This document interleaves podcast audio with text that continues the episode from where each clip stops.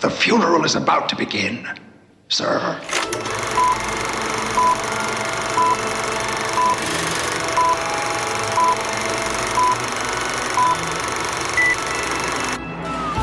Wir lernen euch diesen Monat zu gruseln, liebe Filmsündis. Herzlich willkommen zu der Halloween's Podcast-Reihe im Monat Oktober, wo wir Horror- und Gruselfilme und Reihen besprechen, abseits vom bekannten Stoff. Das heisst, es gibt diesen Monat kein Halloween, kein Freitag der 13., kein Nightmare on Elm Street, kein Saw, kein Scream und auch kein Conjuring, oder wie der Schwachsinn heisst. Nein, das haben genug andere Podcasts in Halloween-Zeit schon gemacht. Und darum sind wir mal ein bisschen kreativ. Und kreativ ist auch die Auswahl der Gäste. Oder besser gesagt, kreativ die Gäste. Die Auswahl vielleicht nicht unbedingt. Heute geht es los mit ihm. Und ich bin gespannt, ob er irgendetwas von dem verstanden hat, was ich jetzt hier palavert habe. Und darum wechsle ich jetzt in seine Muttersprache, damit er auch irgendetwas versteht von dem, was wir jetzt vor uns haben. Er war hier schon mal zu Gast letzten Dezember als Teil des Adventskalenders mit Türchen Nummer 18. Da haben wir erfahren, dass Sieben Zwerge Männer allein im Wald sein Guilty Pleasure Film ist, wobei er diesen Ausdruck gar nicht so mag und ich mittlerweile auch nicht mehr. Trotzdem, umso schöner ist er heute wieder hier und muss nicht nur eine Aufgabe erfüllen und mir eine Audiodatei schicken, sondern wir erfüllen die Aufgabe gemeinsam. Herzlich willkommen, lieber Steffen, aka Trash-Taucher. Ja, einen, wunderschönen guten Tag, li liebe Sünderlein da draußen an den Hörgeräten und äh, hi, lieber Bodo. Danke für die Einladung. Ja, vielen Dank, hast du die Einladung angenommen. Also es ist dir noch nicht verleidet, nach dem Adventskalender im Dezember nochmal was aufzunehmen. Ja, ich meine, ich, ich war ja äh, verwundert darüber, dass du nicht gesagt hast, okay, der hat uns einmal da so einen richtigen Bockmist-Eintrag für den Adventskalender geschickt, so eine richtige gammlige Schoko-Nikolaus-Einlage, die nicht schmeckt. Und da habe ich gedacht, okay, da hörst, hörst du nie mehr im Leben was. Aber es kam ja alles anders, deswegen freue ich mich. Ja, und du bist ja auch prädestiniert für das, was wir heute machen. Wir sprechen nämlich über eine Trash-Reihe, kann man sagen, in Anführungszeichen. Dein Podcast, äh, der sagt ja auch vom Titel her, der Trash-Taucher ist 2020 entstanden, wenn ich das richtig recherchiert habe. Also quasi vor der Corona-Pandemie. Also du warst ein bisschen... Ähm, in, in weiser Voraussicht unterwegs. Ja, ich. Dass die Leute dann Zeit haben, Podcast zu hören. Ja, so, so, der Blick in die Kristallkugel ist manchmal ganz hilfreich. Ich weiß nicht, ich hatte da gerade zufällig Zeit und zufällig Internet und zufällig ein Mikrofon und so kamen die Zufälle einer zum anderen und der Zufall dauert jetzt auch schon dreieinhalb Jahre an. Also ich glaube, so langsam könnte man es als Absicht abstempeln, dass ich das hier mache. Ja, nach drei Jahren kann man das, glaube ich, gut sagen, ja. Wie ist denn die Idee entstanden? War das von Anfang an geplant, dass du über Trashfilme redest oder äh, wie, wie ist das Ganze geboren worden? Also es war tatsächlich von vornherein äh, meine Absicht, die Nische in der Nische von der Nische zu suchen, weil ich immer schon so ein Fable für den ich nenne es mal fantastischen Film habe. Und das ist ja so ein altbewährter Begriff, der alles umfasst, aber auch nichts, weil heutzutage alle denken, ja, diese Fantasy, Science Fiction, nee, der fantastische Film kann ja alles sein. Und ich habe mir gerade die rausgesucht, wo ich sage, ich habe irgendwie ein Herz für die Sachen, die nachts irgendwo auf irgendwelchen Billo-TV-Sendern durchgelaufen sind, wo keine Einschaltquote da ist, aber die laufen trotzdem und die haben immer so mein Herz erwärmt. Auch äh, in der Videothekenzeit oder manchmal auch im Kino, wenn man Glück hatte, man gemerkt hat, oh, der Film ist doch schon ziemlich scheiße. Ja, und da bin ich irgendwie hängen geblieben. Also wie Kacke am Stiefel ist das Thema bei mir hängen geblieben. Und ich wollte von vornherein die Leute mit in den Sumpf ziehen und sagen, ey, ihr geht mit mir tauchen. Und da finden wir schöne Sachen abseits von Oppenheimer, Barbie und hast du nicht gesehen. Ja, das stimmt natürlich. Du ziehst die Leute wirklich in die Scheiße rein. So habe ich dich auch gefunden, weil ich mal Trash eingegeben habe auf Spotify und da bist du als erstes erschienen. Von dem her sehr erfolgreich. Deshalb habe ich dich auch angefragt damals für den Adventskalender und deshalb habe ich dich auch angefragt, jetzt mit mir zusammen eine Folge aufzunehmen. Und ich finde es schön, dass wir gemeinsam reden können und nicht nur du ein Audio schicken musst. Ja, ich bin auch ein Freund von Gesprächen. Ja, das macht mehr Spaß. Wir sehen uns auch im Video. Ich sehe da hinter dir ganz viele ähm, DVDs und Blu-rays wahrscheinlich. Ja. Wie und viel? auch Videokassetten. Ja, das auch noch. Hast du noch ein Videokassettengerät? Ein ja, wenn meine Kamera hier um die Ecke äh, lunzen würde, würde hier, würdest du hier eine wunderschöne alte Röhre mit Videorekorder und allem drum und dran sehen. Ich habe hier tatsächlich äh, spät meine Liebe zum Videokassettensammeln entdeckt und mein Geldbeutel dankt es mir nicht. Sind die so teuer heutzutage oder wie? Abartig. Es ist wirklich, wirklich? Äh, so, ein, so, ein, ja, so ein Glücksspiel. Manchmal kriegst du die Sachen für einen Euro nachgeschmissen oder, oder verschenkt. Da weißt du nicht, was für ein Zustand ist, aber die Sammler da draußen wissen, ja, du kriegst manche Sachen, die halt nur auf VHS erschienen sind, nie gepresst wurden auf Scheibe. Die, da fangen die bei 40 Euro für eine 30 Jahre alte VHS an und du weißt, wie lange die noch leben, eventuell. Ist ein Risikogeschäft. Ja, wahrscheinlich auch im äh, Trash-Sektor gibt es viele Sachen wahrscheinlich nur auf Videokassette. Ja. Trash gibt es genug. Du hast schon 100 Folgen gefüllt mit, äh, mit Trash. Äh, bei der letzten durfte ich sogar dabei sein, bei der Jubiläumsfolge, äh, wo es um, mhm. um einen der schlechtesten Filme aller Zeiten in Anführungszeichen ging, Plan 9 from Outer Space, mhm. ein Science-Fiction-Horrorfilm von Ed Wood. Und ähm, ja, gerade das Horrorgenre ist ja prädestiniert für Trash-Filme. Gibt es da Favoriten bei dir, die du hervorheben möchtest, mal abgesehen von der Reihe, die wir heute besprechen? Also Favoriten im, im Trash-Horror allgemein meinst du jetzt? Genau, ja. Oh, das ist immer so die, die fieseste Frage, was ist dein Lieblingsfilm? Äh, kann ich immer schlecht beantworten. Ich habe immer so, so Momentaufnahmen, wo ich sage, ah, jetzt habe ich da gerade Bock drauf. Und ich habe letztens mal wieder die Liebe entdeckt. Da muss ich gerade mal in meine äh, in meinen Kalender schauen. Ich schreibe nämlich immer fein säuberlich mit, was ich mir alles anschaue, weil das ist gar nicht mal so wenig. Und ich habe letztens einen japanischen Regisseur entdeckt, in den ich mich direkt verliebt habe. Der heißt Minoru Kawasaki. Der hat äh, ja äh, Horrorelemente, macht aber ganz viel Exploitation im Japanischen. Der hat einen Film gemacht, den ich auch jetzt schon besprochen habe, wenn das hier rauskommt, der Calamari Wrestler. Und der hat komplett durchgedrehte Ideen von Menschen, die halt ihren Alltag leben, aber zufällig Koalabären sind oder mit äh, am nächsten Tag aufwachen und bist ein Riesenmonster, größer als das Hochhaus, aber du musst trotzdem dein, dein täglich Brot verdienen. So verrückte Ideen macht er. Da habe ich aktuell so ein Fable für. Also gar nicht mal so krass im Horror aktuell unterwegs tatsächlich. Aber ja, der ist es. Okay, das klingt auf jeden Fall nach einer Empfehlung sollte man sich unbedingt anschauen. Ich kenne das nicht natürlich. Und äh, was ich auch nicht gekannt habe, ist die Filmreihe, die du mir, beziehungsweise ich habe ja dich gefragt, ob du mitmachen willst bei diesem Halloweeks-Ding, das wir da bei den Filmsündern machen. Und äh, du hast ja einer deiner Vorschläge war ja Phantasm und ich habe die Reihe ja von meinem Vater im Frühling zum Geburtstag geschenkt bekommen und habe mhm. sie noch nicht gesehen und als du gesagt hast, lass uns Phantasm machen, da war ich sofort Feuer und Flamme. Ich habe vorhin noch nie von dieser Reihe gehört und ich schimpfe mich ja selbst ein ja, Film Aficionado. Ich denke, alle, die über 1000 Filme gesehen haben, dürfen das von sich behaupten. Aber ich habe noch nie was von dieser Reihe gehört. Wie okay. erklärst du dir das? Ich glaube, du bist da gar nicht mal so alleine. Und das ist tatsächlich was, was ich immer erstaunlich finde, dass so Filme, die ja schon einige Jahre auf dem Buckel haben. Also wir gehen jetzt ja wirklich zurück bis in die 70er Jahre und dann denkt man natürlich sofort Horrorfilme aus den 70ern, da sind sofort die Leute natürlich bei Halloween und hast nicht gesehen. Ja, aber im selben Zeitraum ist halt auch sowas wie Phantasm, beziehungsweise Das Böse, wie es ja im Deutschen getitelt wird, ähm, entstanden.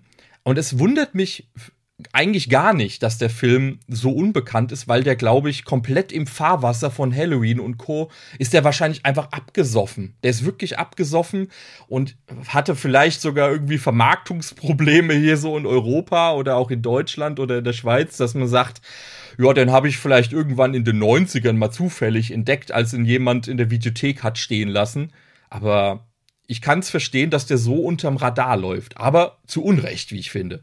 Wie bist denn du überhaupt an äh, die Reihe geraten? Also warum und vor allem auch wann?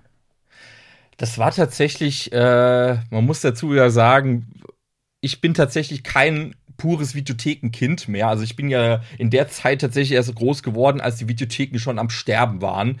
Deswegen habe ich da die Finger gar nicht mehr dran gekriegt. Aber ich wusste von dem Bösewicht aus der Phantasm-Reihe. Ich wusste von dem Tall Man, von dem großen Mann. Und ich habe immer überlegt, er ist immer mal rund um Halloween, ist er mir immer begegnet. Und ich habe gedacht, woher kommt der, diese Figur denn eigentlich? Die ist immer in irgendwelchen äh, most äh, iconic Villains oder sowas, taucht der immer wieder auf, aber ich kannte den nicht, weil Freddy Krueger und hast du nicht gesehen, kennt ja sogar jedes Kindergartenkind heutzutage. Die gehen ja als Freddy Krüger verkleidet auf die Kindergartenparty, aber der äh, Tallman, der hat mich neugierig gemacht. Und da habe ich dann tatsächlich, ich glaube, vor 10, 12 Jahren mal angefangen zu recherchieren, wo man an die Filme rankommt, als ich gesehen habe, dass es mehr als nur einen gibt. Ja, und dann gab es hier eine wunderbare äh, Collection, die mit HD Remaster und hast nicht gesehen, weil der erste ja so, ja, ein bisschen gelitten hat in der Bildqualität, in der Überlieferung. Und so bin ich tatsächlich dazu gekommen. Also ich habe ihn erst im Heimkino entdeckt vor, ich sag mir jetzt mal so zehn Jahren und habe mich instant, wirklich instant in den Tall Man verliebt. Und das klingt jetzt creepy, ich weiß, aber ich meine das ernst. es muss auch ein bisschen creepy klingen, weil wir sind ja hier auch in den Hello Weeks, also da darf es ein bisschen creepy klingen. Ähm, wie oft schaust du denn die Filme noch jetzt? Also du hast vor zehn Jahren damit angefangen. Ist das was, dass du... Es gibt ja Filme, die man jedes Jahr immer einlegt. Wie ist das bei äh, der Phantasm-Reihe? Die Phantasm-Reihe tatsächlich habe ich jetzt äh, für die Vorbereitung das erste Mal seit ich sag mal, seit vier, fünf Jahren mal wieder am Stück geschaut. Den ersten lege ich aber tatsächlich, hm, ich will nicht sagen jährlich, aber spätestens jedes zweite Jahr wandert der mal, mal, mal wieder in den äh, Blu-ray-Player, weil wenn, wenn ich keinen Bock hab auf die all, äh, handelsüblichen Reihen, ich, ich kann inzwischen, ich kann kein Halloween mehr gucken. Ich kann kein Freitag der 13. mehr sehen. Also nicht mehr den ersten Teil. Manche Teile pick ich mir manchmal so raus. Ich habe ein Fable für den siebten, by the way. Äh, Werde ich immer für beschimpft und verflucht. Wie kannst du den nur mögen? Aber stehe ich zu. Ja, und Phantasm ist so einer, den bringe ich gern mal Leuten mit. So als wirklich Geheimtipp, wenn die sagen, ja, bring doch mal was mit, aber was jetzt nicht äh, mit der Kettensäge oder was weiß ich was zu tun hat. Und da ist es wirklich ein bewährtes Rezept. Auf jeden Fall. Und äh, wenn wir schon über den Film sprechen, du hast es angesprochen, Ende 70er rausgekommen, Don Coscarellis Phantasm. Vielleicht ähm, ja, sollte man ein paar Worte verlieren über diesen Don Coscarelli, dass er ja, er hatte auf jeden Fall das Gefühl, dass er seinen Namen über den Filmtitel knallen muss. Da denke ich natürlich auch immer ein bisschen an John Carpenter. Warst du mit dem Övre dieses Regisseurs zuvor vertraut oder war das wirklich mit Phantasm, dass du mit ihm in Kontakt gekommen bist? Ich habe tatsächlich äh, erst lange nicht die Verbindung gesehen, die ich zu ihm hatte, aber als ich dann im Nachgang rausgefunden habe, dass er Beastmaster gemacht hat, auch so ein ja, manche mögen meinen, ein, ein trashiger Barbaren-Fantasy-Film, der ja auch noch ein paar Ableger nach sich gebracht hat. Und ich, ich glaube, da hat er allerdings nur Regie geführt, glaube ich. Ähm, aber der Name war mir tatsächlich bekannt. Vor allem, ich, ich finde Leute extremst cool, die einfach Don als Vornamen haben. Da ist schon der Name Programm, da weißt du, ah, der, der Boss, der, der geht ja an die Sache ran. Ja, und er hat es ja auch durchgezogen bis zum Ende. Er hat ja gar nicht mal so viele Filme gemacht. Er hat ja wie gesagt, Beastmaster, ich glaube, äh, Baba Hotep, ich glaube, mit, ähm, äh, mit Bruce Campbell hat er den, glaube ich, gemacht. Genau, ja. Aber es war tatsächlich eine, ja, es ist ein übersichtliches Övre. Aber ich kannte ihn jetzt so nicht wirklich. Aber mit Beastmaster, als ich dann diese Assoziation hatte, wusste ich, ah, okay, das, ich wusste ungefähr, was mich erwarten könnte. Zumal es ja sein, ja, nicht sein Erstlingswerk war, aber schon so ziemlich am Anfang. Genau, ja, das war ziemlich früh. Und was man ihm auch zusprechen muss, er hat mit 19 Jahren, ähm, wurde er zum jüngsten Filmemacher aller Zeiten, der es geschafft hat, dass ein Film von einem großen Studio produziert wurde. Also damals so eine Indie-Produktion, die dann von Universal produziert wurde. Das war Jim, The World's Greatest, heißt er, glaube ich. Mhm. Habe ich nicht gesehen, aber ja, auf jeden Fall wenn man ihm keine große Film, äh, kein großes Filmöfre anrechnen kann, zumindest das auf jeden Fall. und auf jeden Fall bekannt wurde er durch Phantasm und die Fortsetzungen. Und wenn wir schon über Phantasm reden, ähm, dann reden wir aber jetzt so richtig über Phantasm und da beginnen wir natürlich mit dem ersten Teil. Hast du noch berühmte letzte Worte, Steffen, bevor wir starten? Let's go, boy. Yeah!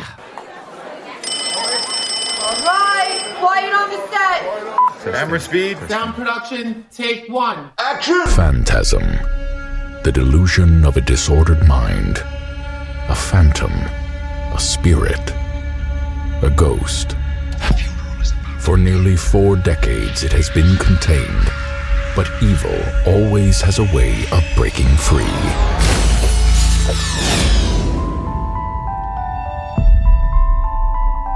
Tommy's gone. It's hard to believe.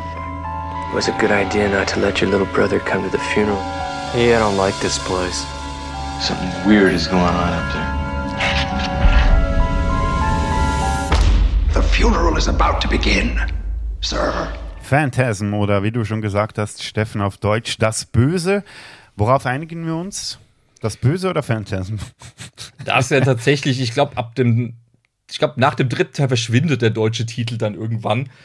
Äh, wir können Synonym benö- benutzen. Ich werde wahrscheinlich immer mal wechseln, aber ich glaube, Phantasm läuft einfach besser von der Zunge. Ich glaube auch, ja. Phantasm. Kurz erklären, was eigentlich mit diesem Begriff genau gemeint ist. Wir haben jetzt das zwar schon im Trailer-Ausschnitt gehört. Phantasm, the delusion of a disordered mind, a phantom, a spirit, a ghost. Was übersetzt so viel heißt wie eine Täuschung eines gestörten Verstandes, ein Phantom, Trugbild, Hirngespinst, in ähm, Anführungszeichen, ein Geist. Oder wollen wir es noch genauer wissen? Ich hätte da noch ein Büchlein ähm, zu der Blu-ray-Box, die mein Uh. Vater mir geschenkt hat. Und da heißt es, ähm, An illusion, apparition or ghost, a creation of the imagination or fantasy, a mental image or representation of a real object, an illusory likeness of something, and the origin is in Middle English, äh, irgendwann im 16. Jahrhundert. Fasst das gut zusammen, worum es in diesem Film geht. Ja, im, im Kern auf jeden Fall. Ich meine, es gibt ja auch den, den schönen deutschen Begriff der Phantasmagorie dafür oder des Phantasmas. Das, da, da, ich glaube aber über die Phantasmagorie ist man tatsächlich häufiger gestolpert, weil einige Kurzfilme, die, die mir so begegnet sind, heißen so und die haben tatsächlich alle so einen ähnlichen Aufhänger. Es geht ja immer darum, ich erschaffe etwas Geisterhaftes, das den Zuschauer, das Publikum verwirren soll, soll sie davon äh, ja ablenken. Ist es jetzt real? Ist es jetzt äh, falsch? Wie kann man dahinter schauen? Und genau das macht ja hier auch Phantasm im ersten Film. Es ist ja ein Film, der eigentlich ein ja, ein fast 90-minütiger Albtraum ist. Also ein Albtraum, den sich nicht mal Freddy Krüger so hätte ausmalen können, behaupte ich. Ja, und der vor allem auch irgendwie fünf Jahre später erst gekommen ist. Ja. Also es geht ja wirklich so um ein traumhaftes, eigenwilliges Horrorwerk irgendwie. Was ich dann gelesen habe, auch in diesem Büchlein, das ich vorhin geholt habe, ähm, dass das so im Fahrwasser von anderen Filmen in den 70ern entstanden ist. Äh, ich weiß nicht, ob du irgendwas davon kennst, aber falls, dann darfst du gerne ähm, dazu Stellung beziehen. Let's Score Jessica to Death, Jack's Wife, aka Season of the Witch, äh, Premonition, Images, Lemora, A Child's Tale of the Supernatural, uh, Messi Messiah of Evil, The Witch Who Came from the Sea, Martin und so weiter und so fort. Kennst du da irgendwas? Nein, ich. die Titel waren mir irgendwo mal begegnet, aber ich kann jetzt nicht sagen, dass ich davon was gesehen habe. Scheinbar sollen die so ähm, das gleiche ähm, gemacht haben wie Phantasm, eben so dieses äh, traumhafte, eigenwillige, so ein bisschen, dass man nicht so genau weiß, ist man jetzt in der Realität oder träumt man nur. Aber Phantasm war definitiv äh, der erfolgreichste dieses Genre, in Anführungszeichen. Und der Erfolg kam ja dadurch, habe ich auch gelesen, das hast du vorhin angesprochen, eben, dass man eigentlich ja, wenn man über Filme über die 70er redet, Horrorfilme insbesondere, denkt man immer zuerst an Halloween oder Texas Chainsaw Massacre. Aber Phantasm hat scheinbar profitiert vom Erfolg von Halloween. Wie meinst du jetzt profitiert? Ja, sie haben äh, irgendwie gewusst, dass dieser Film erfolgreich war und Don Coscarelli ähm, war dann der Meinung, ja, jetzt machen wir ebenfalls so einen Horror-Hit. Ah. Aber ja, sonst hat es nicht sehr viel mit Halloween zu tun. Vielleicht könnte man sagen, dass er auch relativ steil in das ganze Geschehen einsteigt, ohne groß irgendwie darum oder große Exposition zu betreiben. Und Coscarelli hat scheinbar auch eine Vorliebe für Synthesizer. Also Da hätten wir die nächste Parallele, stimmt, ja. ja. Ja, und das vielleicht auch so, sagen wir mal, so liebenswürdige, relativ junge Protagonisten hat, das wäre vielleicht noch ein ähm, Vergleich, den man mit Halloween anstellen könnte. Ähm, Jumpscares, bin ich mir gar nicht so sicher, wie viel es da bei Halloween gab. Ja. Aber auf jeden Fall, ja, anders als Halloween natürlich, wird ja auch gerne als Coming-of-Age-Film bezeichnet, ähm, wo ja Don Coscarelli schon in der Vergangenheit relativ, ja nicht viele, aber einige gedreht hat. Aber worum geht es überhaupt? Ich würde sonst die Seite Movie Break zitieren, wenn du nichts äh, dagegen hast. Und Ja, gerne, zwar gerne. kurz die, ähm, die Handlung umsch- umreißen. Der Teenager Mike lebt, nachdem seine Eltern bei einem Unfall ums Leben geko gekommen sind, bei seinem älteren Bruder Jody. Mike beobachtet zufällig die seltsamen Aktivitäten des Tall Man auf dem Friedhof. Da ein kleiner Einschub von mir. Zum Beispiel, wie er einen Sarg mit einer Leiche drin alleine in einen Leichenwagen hebt. Niemand glaubt Mike und seinen Beobachtungen so, dass er heimlich weiter nachforscht und herausfindet, dass der Tall Man bewacht von tödlich fliegenden Kugeln in der Leichenhalle menschliche Körper schrumpft und für den Transport in eine andere Dimension vorbereitet. Bevor er seinen Bruder informieren kann, wird Mike vom Tallman entdeckt und verfolgt. Unterstützt wird Mike im Laufe des Films von seinem Bruder Jody und dessen Kumpel, dem Eisverkäufer Reggie. Ja, da hätten wir auch gleich alle wichtigen Figuren des Films abgehandelt. Mike, gespielt von A. Michael Baldwin, ähm, hat schon vorher in Coscarellis Filmen oder in einem von Coscarellis früheren Filmen mitgespielt, Kenny and Company. Und ähm, dann auch in allen anderen Phantasm-Filmen, außer dem zweiten. ja. Da wurde er ersetzt. Genau. Uh. Oh, da bin ich zu wenig in der Materie drin. Ist das so ein Ding, wo man äh, sagt, oh Mann, wie konnte man das überhaupt machen? Ja, das ist generell so eine Frage, die, die man sich beim zweiten Teil stellen sollte, weil du hast es vorhin schon mal erw- erwähnt, äh, Universal hat ja dann irgendwann spitz bekommen, dass äh, Phantasm irgendwie gar nicht so, so ungut bei den Leuten ankam und sie wollten sich ja eine neue Horrorserie ja einkaufen und haben dann für den zweiten Teil ähm, halt alle Fäden in die Hand genommen und haben dann unter anderem halt einfach mal den Hauptdarsteller ersetzt, beziehungsweise haben Don die Pistole auf die Brust gesetzt und haben gesagt, ja, wenn du unsere drei Millionen Dollar haben willst, dann hol jemand ran, der irgendwie besser passt und mach mehr Boom, Bang, Action, Blut, alles. Und ja, klassischer Studiofilm, aber da kommen wir ja wahrscheinlich noch drauf. Er hat's ja dann wieder zurückgeschafft. Also Michael Baldwin, der ich denke immer, Leute, die Baldwin heißen, haben was mit diesen Baldwin-Brüdern zu tun, aber es gibt ja mehr Baldwins als Müllers gefühlt in den USA. Hat mit denen nichts zu tun. Aber er kam ja dann wieder zurück. Von daher, ja, ist nur der zweite so ein Ausreißer. Und wie fandest du ihn so als Kinderdarsteller, in Anf- Anführungszeichen? Er soll ja irgendwie 12 oder 13 sein in diesem Film. Wie hat er dich so überzeugt, so als Lead-Character? Ich fand es tatsächlich spannend, weil der Film ist ja sehr hakelig. Also der Erzählton ist unheimlich hakelig und es passt aber zu dem, was, äh, was Mike hier auch äh, durchlebt, weil man lebt ja mit ihm quasi seinen, ja, seine, seine Albträume durch. Er ist ja immer so im Schatten seines Bruders, äh, ist sehr da angebandelt, auch mit Reggie, also dieses, dieses Dreier-Männergespann aus äh, zwei erwachsenen Männern und ihm ist immer so ein bisschen, äh, gerade mit Reggie, das, ich, ich sag nur Kaminfeuer, das wirkt manchmal ein bisschen weird, aber äh, ich mochte Mike. Ich mochte, wie man an, anhand von ihm verfolgt. Er hat nicht viel zu tun, er lebt irgendwo auf dem Land. Da gibt's halt nur dein Haus, es gibt eine Eisdiele und den Friedhof. Und wo hängst du rum? Ja, auf dem Friedhof. Und bespannerst Leute ja, beim Vögeln auf Grabstein, auch wenn es sein eigener Bruder ist, who cares?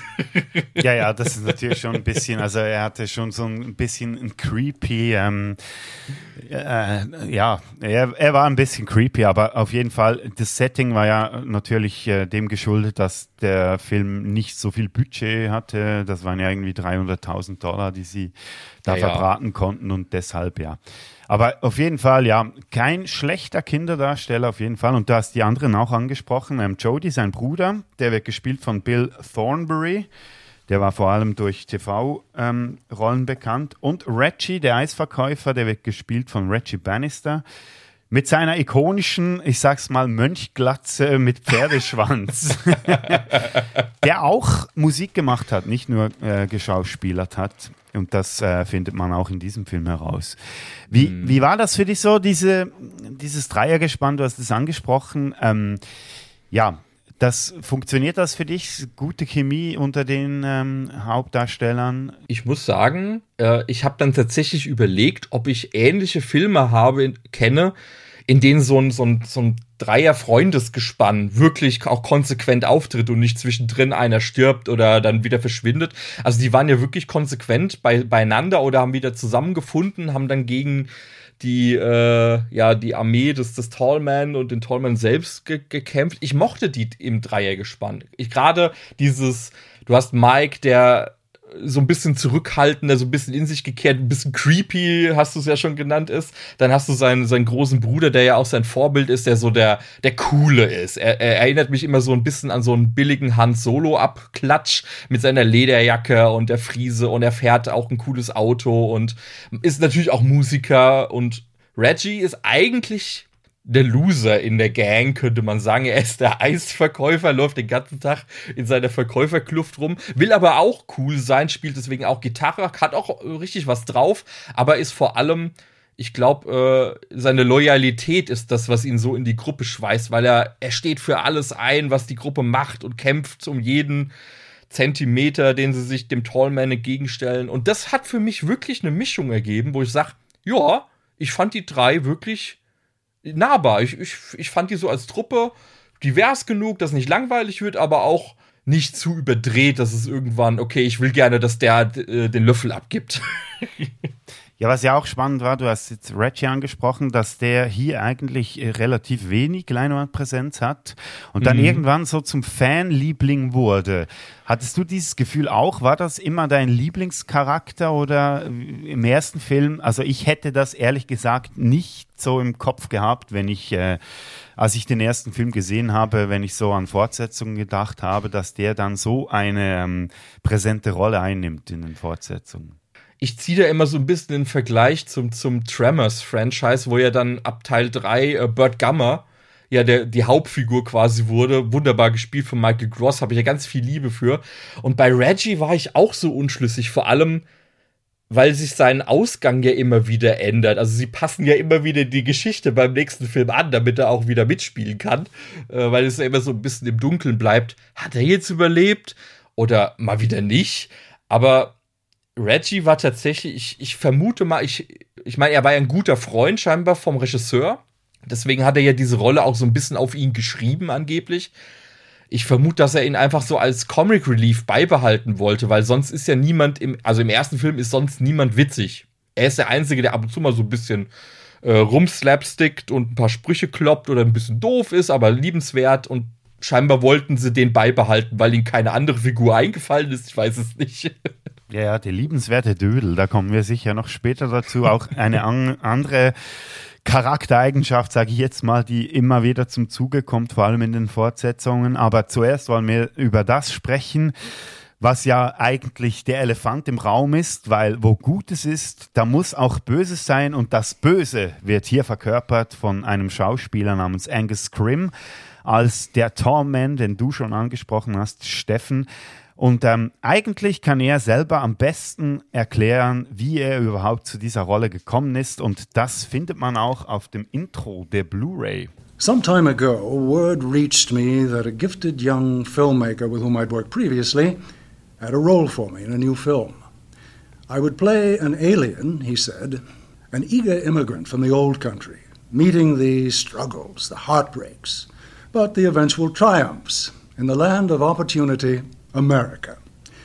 Would I play an Irishman, a Russian, a Chinese?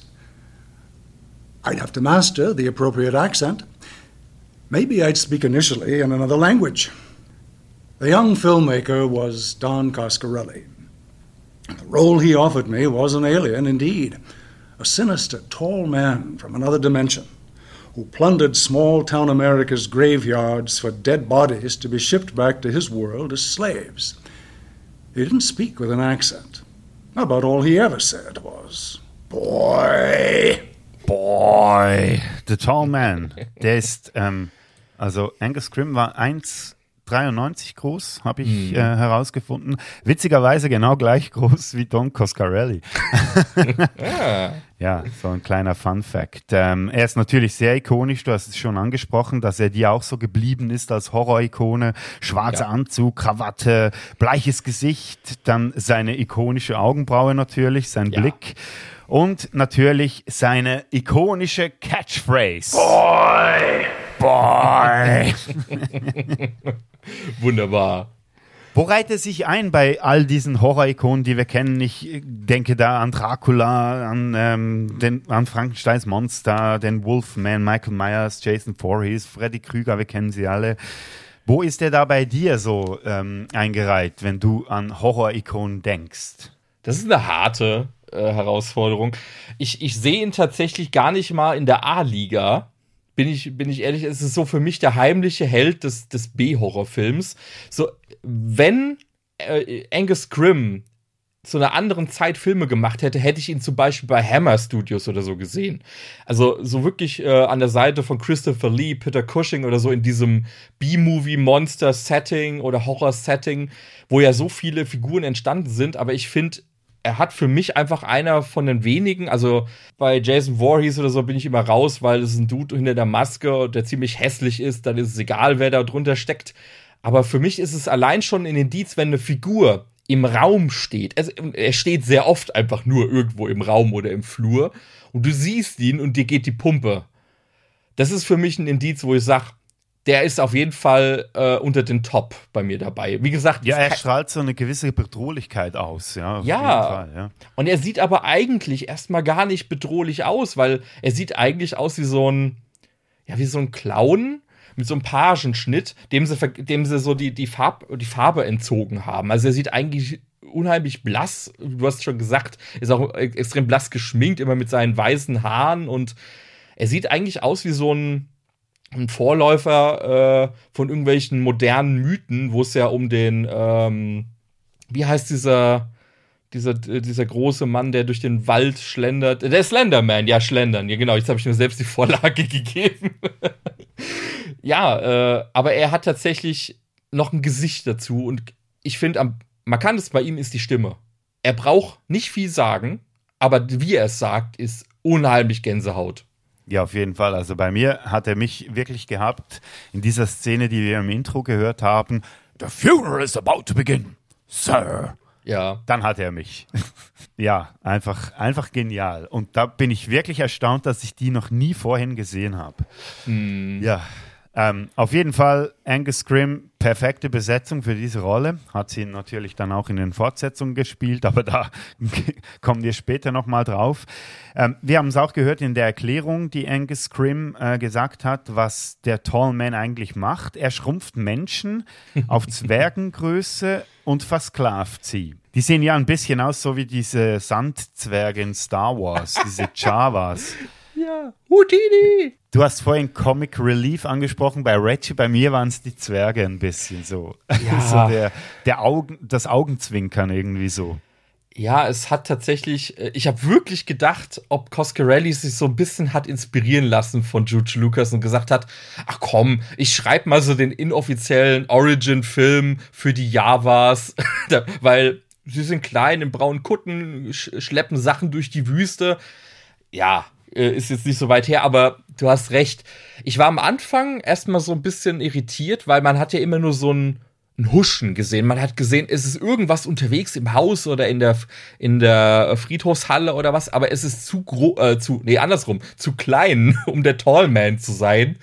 Ja, und irgendwann kam dann die erste Gestalt. Ich glaube, im ersten Film haben die auch noch gar keine Gesichter, sondern sind einfach nur verkuttete. Genau, die sieht man erst im zweiten. Also ja. außer beim, ein, beim einen sieht man ja das Gesicht, das war ja der Freund ja. von Jodie, der da der Tommy, geschrumpft ja, genau. wurde, ja genau, dort sieht man das Gesicht, aber dann so richtig schrumpfende oder geschrumpfte Gesichter sieht man dann erst ab dem zweiten Teil, ja. Ja, und ich finde Zwerge, äh, also es, es, es kann creepy sein, ich fand die im ersten Teil auch tatsächlich noch recht gut eingesetzt, weil es mich so ein bisschen erinnert hat an so Filme wie, wie Ghoulies oder ich musste auch so ein, so ein bisschen an den Leprechaun denken, der jetzt ja auch, also der ja große Klappe, der Rest ist nicht so groß gewachsen. Aber ähm, da war auch, also da in diese Vibes hatte ich so ein bisschen das Gefühl, auch wenn ich glaube, Replicorn erst viel später kam. Aber man hat ja nicht so oft äh, so diese, ja, Minions nenne ich es jetzt einfach mal. Meistens sind es ja dann einfach irgendwann irgendwelche großen Zombies oder was, die irgendjemand verschleppen können. Aber ich finde, diese Zwerge haben was, was Fieses, was Bösartiges. Die lauern dir auf und beißen dich in die Wade und du weißt nicht, was es war. Du weißt nur, es war das Böse. hat was, hat was. Und dass du ein Fable für Zwerge hast, wissen wir spätestens seit dem Adventskalender. oh mein Gott, ja. Nein, also wirklich, also von mir aus gesehen, also auf jeden Fall ein Kultfilm. Also ich, ich habe es geliebt, diesen Film endlich mal sehen zu dürfen. Ähm, worauf wir noch nicht gekommen sind, ist dieses fliegende Kugelteil mit den ähm, Messern vorne raus, dass sich irgendwie das Gehirn reinbohrt. Mm. Also, da habe ich auch gedacht, so, oh, was ist denn das? Also irgendwie wird das so viel zusammengeworfen. Wir haben den Tallman, wir haben diese Kugelteile, wir haben die Zwerge und so. Irgendwie ganz wehr, was da alles irgendwie in diesen äh, Film reingepackt wird. Also ja, aber was, was man da tatsächlich erkennt, ist, dass Coscarelli von vornherein tatsächlich einen Plan hatte nämlich seine, seine Grundzutaten sind alle im ersten Film da. Du hast den Tallman, du hast seine bisschen den kryptischen Hintergrund, du hast seine Handlanger und seine Waffen. Seine Waffen sind ja neben diesen silbernen Sphären, die, die sich so schön korkenziehermäßig ins Gehirn bohren und dann macht's vorne ähm, einmal Aquaknochen mit Blut, bitte. Äh, und seine Zwergengehilfen, die, die wieder, es, es holt sich ja alles wieder, wieder nach. Also es gibt ja wenig, was später so an, an dieser Grundformel verändert wird, im Guten wie im Schlechten. Das haben zum Beispiel äh, andere Horrorvorreiter nicht so gemacht. Äh, also Freitag der 13. oder was sind da für mich immer so Elemente, wo, wo du merkst, ab, ich glaube, ab dem vierten oder fünften Film, ach, wir machen Jason jetzt mal übermenschlich und dass er nicht mehr sterben kann und so Geschichten. Das wurde dann immer weiter gedichtet, aber hier war alles schon da. Das finde ich beachtlich. Und ohne zu wissen, was eigentlich dahinter steckt, das fand ich ja immer ja. so faszinierend, weil man so nicht wusste, was ist eigentlich dieser Tallman, von, von wo kommt der eigentlich? Also man sieht ja seine Dimension oder sein Planet oder was auch immer das sein soll, aber es bleibt viel noch so im Dunkeln.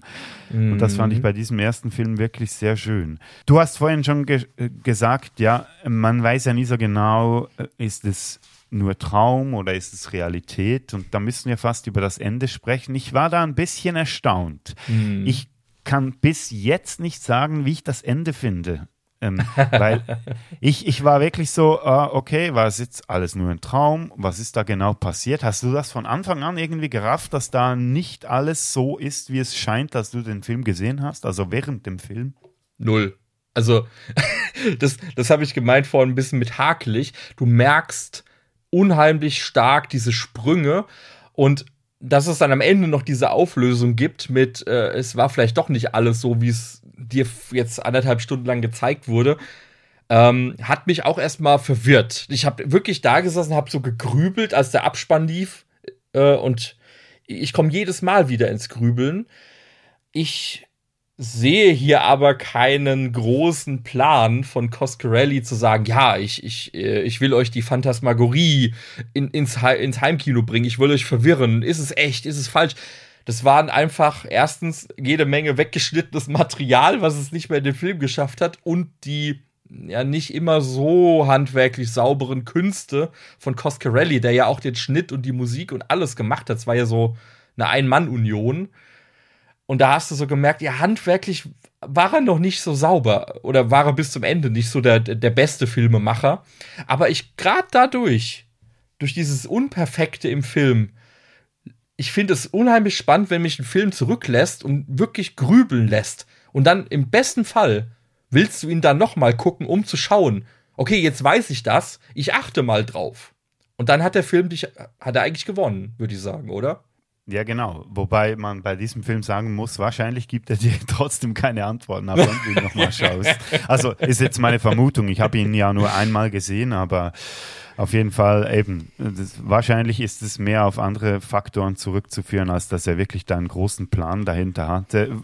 Aber wie gesagt, also man muss ihm wirklich ein Kränzchen winden, weil er eigentlich ja auch vorweggenommen hat, was dann irgendwann, irgendwann später Inception zum Beispiel gemacht hat, dieses Traum im Traum.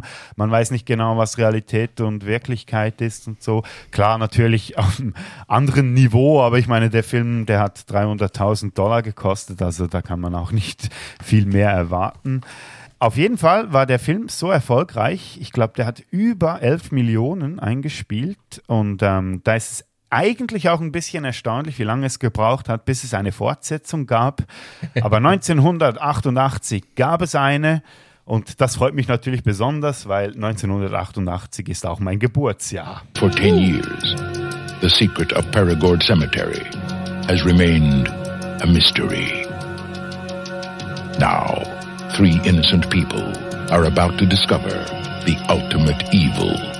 You think that when you die, you go to heaven. you come to us. Phantasm 2. It's only a dream. No, it's not. Rated R. Phantasm 2 und ich hatte ab der ersten Sekunde war so bei mir klar, dieser Film schreit einfach 80er durch und durch. Das ja. war wirklich so krass. Ja. Finde ich aber auch schön. Ja, es, es, ist halt wirklich dieser krasse Wechsel. Ich meine, es liegen jetzt fast zehn Jahre dann dazwischen und du merkst einfach, äh, was ich vorhin schon gemeint habe, Universal hat jetzt die Finger äh, im Spiel und das heißt einfach, das Kommando war einfach, yo, mach einen 80er Jahre Horrorfilm. Und dazu gehört natürlich mehr Waffen, es muss mehr Blut geben, mehr Ekeleffekte, mehr Monster, mehr, mehr, mehr. Und ja, das haben wir auch bekommen in Phantasm 2. mehr von allem irgendwie, aber nicht immer gut, finde ich. Ja, das ist das so das Ding, das Fortsetzungen haben, größer, schneller, weiter, brutaler etc. Ähm, ich lese noch kurz ähm, die Handlung vor ähm, und dieses Mal sind wir auf Filmtoast gelandet, weil Movie Break äh, keine Zusammenfassung von Phantasm 2 gemacht hat. Wahrscheinlich hatten sie nach dem ersten Teil keinen Bock mehr. Phantasm 2 schließt unmittelbar an die Ereignisse des ersten Teils an, gerade als Mike von seinem Freund, Reggie erfahren hat, dass sein Bruder bei einem Autounfall gestorben ist, nehmen ihn die kleinwüchsigen Scherge des Tallman gefangen. Doch mit der Hilfe eines Freundes entkommen beide aus Mikes Elternhaus, das kurz danach durch eine Explosion in Flammen aufgeht. Sieben Jahre später wird Mike aus einer Nervenheilanstalt entlassen, weil er nach der Einschätzung seiner Therapeuten von seinen Wahnvorstellungen befreit befreit wurde. Doch die Zeichen stehen auf Rache. Gemeinsam mit Reggie macht sich Mike auf die Suche nach dem Tallman und seinen Helfern. Denn über die telepathische Verbindung von dem Mädchen Liz erfährt Mike, dass dieser immer noch sein Unwesen treibt. Ja, und mit dieser Liz starten wir eigentlich auch in den Film und ich habe mich äh, ab dem ersten Moment mit ihr identifizieren können, weil ähm, sie schaut, ob der Herd ausgeschaltet ist. Das ist so ein Ding von mir. Ich muss jedes Mal schauen, ob der Herd aus ist. Oh, okay. Ja, weil ich immer Angst habe. Nee, aber auch sonst, ja, speziell und durch ihre ähm, Halluzinationen oder ihre Visionen, besser gesagt, ähm, sehen wir ja, was nach dem Ende vom ersten Teil passiert ist. Und das ist ja was, das sich äh, durch die ganze Reihe zieht. Äh, alle Filme schließen ja direkt an die vorderen an. Ja, es ist alles kontinuierlich fortgesetzt tatsächlich. Aber ja, Liz. Liz, Liz, Liz. Ich hatte tatsächlich äh, starke ähm, Vibes, also als ich sie wieder gesehen habe mit dieser äh, lippenlosen, ach, ich erinnere mich und äh, liest dann im Tagebuch, glaube ich, und keine Ahnung was, ähm, hat mich stark, ich glaube, es war an Nightmare on Elm Street 4 erinnert Das war, glaube ich, der nach Dream Warriors. Und da war ja dann auch die eine der Überlebenden plötzlich die Protagonistin am Anfang und hat nochmal alles so rekapituliert, damit man möglichst viel Laufzeit natürlich spart. damit man nicht nochmal fünf Minuten Film drehen muss. Aber ich fand den zweiten erstmal so atmosphärisch dichter. Also du hast auf einmal gemerkt, okay, Coscarelli hat jetzt nicht mehr den Druck, also ähm, den zeitlichen Druck und er hat jetzt auch Leute an die Hand bekommen, die was fachlich drauf haben. Also er ist optisch eine riesige Steigerung und auch vom erzählerischen, aber er ist halt durch und durch wirklich 80er. Du fühlst es in jedem Vibe. Du, du merkst so, es braucht immer so diesen erzählerischen Ton im Hintergrund. Du brauchst immer so dieses, ähm, du brauchst mehr Stationen und du brauchst auch wesentlich schneller, wesentlich äh, mehr Brutalität. Also es kommt ja auch, glaube ich, relativ schnell der Tallman auch wieder ins Spiel. Ähm, sie suchen ihn ja, was ja auch sich durch die ganzen anderen Filme zieht, ist ja immer so ein, oh, ich laufe vor euch weg und oh, wir fahren den hinterher. Aber jetzt ist ja Liz mit an Bord und es kommt ja dann noch eine weitere weibliche Figur. Also weibliche Figuren waren ja im ersten Teil eigentlich nur ja verführerisches Beiwerk, das dann ja hinterrücks mit dem Dolch zuschlägt. Genau, so die zwei ähm, zwei Frauen, wo äh, Mike untergebracht wird für kurze Zeit, aber die waren irgendwie fünf Minuten im Film, denke ich jetzt mal. Und ja. da hatte man beim äh, zweiten irgendwie das Gefühl, dass man die Liz so als ähm, weiblichen Counterpart irgendwie ein bisschen größer fahren muss. Ja. Und vor allem auch äh, dann immer dieses, auch wieder, ich glaube, im zweiten Teil wurde ja das erste Mal die, die Großmutter, glaube ich, auch eingeführt ja, auch so ein, so ein, so ein typisches Medium. Sie sitzt irgendwo und ist schaurig mit der Sonnenbrille und, und zockt. Nee, das war schon im ersten. War das im Fall. ersten? Ja, dort geht Mike, das war auch was, dass ich äh, so ein bisschen Fragezeichen hatte. Der geht ja zu dieser Hellseherin, dieser alten Frau. Mhm. Und die erklärt ihm dann irgendwie, was da so passiert und so, aber die spielte dann keine Rolle mehr. Das ist wahrscheinlich ah. auch der Grund, weshalb du es vergessen hast. Oh, Weil es ist wirklich so random, ja. wahrscheinlich auch dem Schnitt geschuldet. Wahrscheinlich. Das, so, äh, das war, glaube ich, der Teil, der am meisten Budget hatte. Budget. Ja.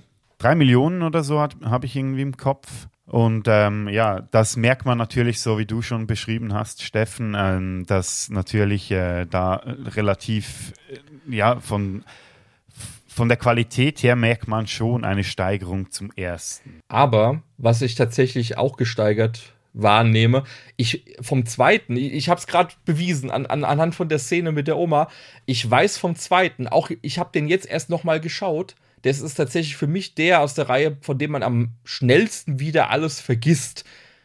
Bis auf, ja, ein, zwei Creature-Effekte. Irgendwie der Tallman, der sich da aus der Wirbelsäule raus, rauslehnt und sagt, ah, you play a good game, boy. Und da denke ich mir so, okay, nochmal dieselbe Zeile, aber diesmal mit so einem Freddy Krüger-Wurm, Dankeschön. Aber der Rest ist wirklich schnell vergessen. Also ich weiß nicht, wie es dir da geht, aber ich habe den zweiten tatsächlich zwar unterhaltsam empfunden, aber der bleibt nicht hängen bei mir. Ich weiß nicht warum. Also wenn ich mich so zurückerinnere, ist es wirklich nur die eine Szene, wenn Reggie und Mike da über den Friedhof laufen mit den leeren Gräbern. Ja. Und wie sie sich bewaffnen, ja. machen sie ja so eine kleine Shoppingtour. Das ist mir geblieben, vor allem wegen der vierläufigen äh, Shotgun. Aber sonst hast du recht, da bleibt nicht viel hängen. Aber nee. Ich würde nicht behaupten, dass das bei den Folgefilmen anders ist. Ich frage mich gerade, ob ich wirklich weniger weiß vom zweiten oder weniger von den anderen. oh, das müssen wir rausfinden. Ja, das finden wir wahrscheinlich noch raus. Aber er gilt ja bei vielen Fans so als Liebling, dieser zweite Teil. Ja. Aber so wie ich jetzt aus unserem Gespräch äh, rausgehört habe, geht es uns beiden wahrscheinlich nicht so. Wir werden wahrscheinlich am Ende noch ein kurzes Ranking machen, wie wir diese Filme ähm, platzieren, aber ich denke, so wie ich gehört habe, dass nicht Teil 2 dein Favorit ist. Ja, bis zum Ende vom Podcast habe ich ihn eh wieder vergessen, von daher. hey, aber er coole Momente drin. Ich muss sagen, der hat ja. mich wenigstens unterhalten, obwohl man ja. sich nicht an viel erinnern kann. Aber ja, also auf jeden Fall noch so ein Film, als du vorhin gesagt hast, ja, den ersten, den äh, knallst du zwischendurch mal wieder in den Player. Ich würde wahrscheinlich den ersten und den zweiten so back-to-back gerne mal wieder schauen, glaube ich, weil der zweite Ja. hat wirklich seine Qualitäten. Ja, kann, kann man gut so im Double-Feature gucken. Deswegen sage ich, dass der, der zweite ist auch so ein typischer, ich nenne es mal so ein Party-Horrorfilm. Den kannst du einlegen, du musst nicht mal dauernd auf dem Bildschirm gucken, ab und zu hockst du dich mal auf die Couch und es passiert immer was. Die Effekte sehen cool aus, die haben ja hierfür auch das, das berühmte äh, Duo ähm, Kurt, ähm, Nicotero und äh, Kurtzman ja, glaube ich, für die Effekte bekommen. Daran merkst du halt einfach diese Qualitätssteigerung, also im optischen. Und das, das mag ich. Ich mag auch die vierläufige Shotgun als äh, neue Erfindung, weil die ja auch später noch eine große Rolle, es wird ja zu, zu Reggies Boomstick, könnte man sagen. Was für Bruce Campbell der Boomstick war, war für Reggie die vierläufige Shotgun. Ich habe übrigens auch sehr viele, wirklich sehr viele Evil Dead Vibes so, auch gerade bei dieser Es shopping gibt sogar noch eine direkte Anspielung auf Sam Raimi. Der ste steht doch irgendwo so auf dem Formular oder sowas, sein Name. Ja, stimmt. Ja, Habe ich mir notiert, aber ich kann dir nicht mehr sagen, wo das passiert Und ist. eine- Aber auf jeden Fall, ja. Ja. Sehr krasse Evil Dead Vibes, ja. Ja, und äh, etwas anderes, wir dürfen ja nicht nur teasen, sondern sollen auch auflösen. So diese Thrope, die ich angesprochen habe wegen Reggie, die wird ja hier so ein bisschen etabliert. Ja. Reggie ist eine verdammt notgeile Sau. Ja, nicht nur, nicht nur ein bisschen notgeil. Ich meine, der Mann hat eine Familie. Das erfährt man ja. Äh, Ja. Er hat eine, eine Frau, er hat eine Tochter, die äh, das Zeitliche segnen. Und ja, in seiner Trauer, seine Trauerphase dauert fünf Minuten und sofort, sofort ist er wieder auf, auf Häschenjagd. Das war ein bisschen unerwartet, dass er in so eine Richtung dann schlägt und auch beibeh beibehält. Spoiler. Äh, es wird ja nicht besser. Also, der ist schon, der, der Stachel ist schon auf Dauerausfahrung äh, Ausfahrung hier, der, der gute. Huh. Ja, ist so ein bisschen der Anti-James Bond. Er versucht es immer, er landet nie bei einer. Außer sie wollen ihm Böses, natürlich, dann klappt's. Ja, das ist immer so dieser. Äh, er ist ja so ein bisschen auf, auf den Mitleidsfick aus, hat man so das Gefühl. Er ist so der, der, der liebenswerte Dulli, der halt nicht der Coole ist, aber er ist auch nicht der, kein Arschloch und deswegen erbarmt sich irgendwann doch immer mal einer und sagt, okay, du darfst doch mit mir im Bett liegen. Okay, äh, lass doch ein bisschen rumschmusen. Also, ja, er, er kennt seine Rolle in der Gesellschaft, glaube ich, ganz gut. Ja, und irgendwie stellen sie es im Film auch relativ, also sie machen auf jeden Fall keinen Hehl daraus, dass er ähm, nicht unbedingt der ist, der äh, leicht bei Frauen landet. Aber ja. Ähm, ja, da kommen wir zum Ende. Das endet ja auch mit der Anhalterin, die Reggie ja eigentlich aufreißen möchte und die greift ihn ja dann an am Ende. Ähm, und hin, im hinteren Teil vom Auto greift der Tallman äh, Liz und Mike an und dann ist es wieder so offen, was eigentlich noch sonst passiert ist, wie beim ersten. Man weiß nicht genau, was jetzt da geschehen ist. Das ist ein offenes Ende. Wie zufrieden warst du damit? Ähm, es hat tatsächlich so sein, ich finde, es hat Reize und auch Nachteile. Ich finde es schön, dass sie tatsächlich hier äh, eine gewisse, einen gewissen ikonischen Move eingeführt haben. Nämlich, dass man davon ausgeht, dass am Ende eines Phantasm-Films immer jemand durch irgendeine Glasscheibe oder einen Spiegel gezogen wird. Was sie ja auch fast äh, in allen Filmen auch durchgezogen haben, tatsächlich, also buchstäblich durchgezogen. Aber ich bin ein Fan von, okay, gib mir dann im nächsten Teil bitte nicht schon wieder so eine, ja, was ist vorher passiert? Wir, und dann docken wir unsere neue Geschichte an und beleben Charaktere wieder. Und das ist halt hier bei Reggie ein Problem. Also könnte ein Problem sein für manche, weil man weiß nach dem ersten Teil nicht, wie es ihm geht. Und du weißt auch am Ende vom zweiten Teil nicht, wie es ihm geht, wenn dann nicht der dritte Teil käme äh, und sagen würde, ach, Reggie hat sich äh, locker flockig abgerollt und hat es überlebt, alles kein Problem. Dann ist der zweite irgendwie, der verpufft dieses Ende. Es hat dann so diesen einen coolen Tallman-Effekt. Ich mag das, wenn er am Ende dann noch mal quasi das Spiel umdreht und sagt, haha, das Spiel ist noch nicht vorbei, boy. Und dann klatscht's und äh, die, die Credits rollen. Hier war es okay. Ich, ich fand, die haben es jetzt dadurch, dass es dann diese Kontinuität irgendwie beibehalten haben, fand ich es fand ich's in Ordnung. Anders als bei anderen Reihen, die dann sagen, oh, wir werfen alles über den Haufen. Freitag der 13. äh, bin ich kein großer Fan von, wenn das dann so, okay, wir schmeißen alles über den Haufen gemacht wird. Ja, das stimmt. Das muss ich dem, oder der Reihe auch anrechnen, dass man wirklich bei jedem Teil, egal wie lange das es gegangen ist, bis die Fortsetzung gekommen ist, ähm, dass sie immer das weitererzählt haben, was vorher passiert ist. Ja. Und nicht dieses, ähm, ja, genau, äh, Reboot, Requel oder wie man eben sagt, heutzutage irgendwie äh, zelebriert hat. Ob Ja. das gut ist oder nicht, das lassen wir mal so im Raum stehen, aber ich kann schon mal äh, so vorausschicken, dass ab Teil 3 bei mir so die Begeisterung für diese Reihe ein bisschen aufhört. ja, und deshalb kommen wir doch zu Teil 3. For most of his life, a young man has been pursued by a sinister force. Now he must learn the secret of the ultimate evil. Now it is time for you to come back to me. If this one doesn't scare you, you're already dead. Phantasm 3. Nachdem der letzte Teil noch im Kino erschienen ist, wurde dieser direkt auf Video veröffentlicht, 1994. Passt aber auch voll in diese Zeit, das war witzig, weil beim zweiten hatte ich wirklich so die 80er-Vibes, die mich so richtig angesprungen haben und bei diesem war wirklich so, ja, voll 90er, war vom ersten Moment an irgendwie klar. Und das finde ich auch so eine Eigenart dieser Reihe. Man weiß genau bei jedem Film, aus welcher Zeit er stammt. Ja. Ist wirklich wie so ein Zeitstempel. Du kannst den einlegen, unabhängig von der Reihenfolge, und du erkennst wirklich sofort. Okay, da und da ist der gemacht worden mit den und den Mitteln und den und den Sehgewohnheiten.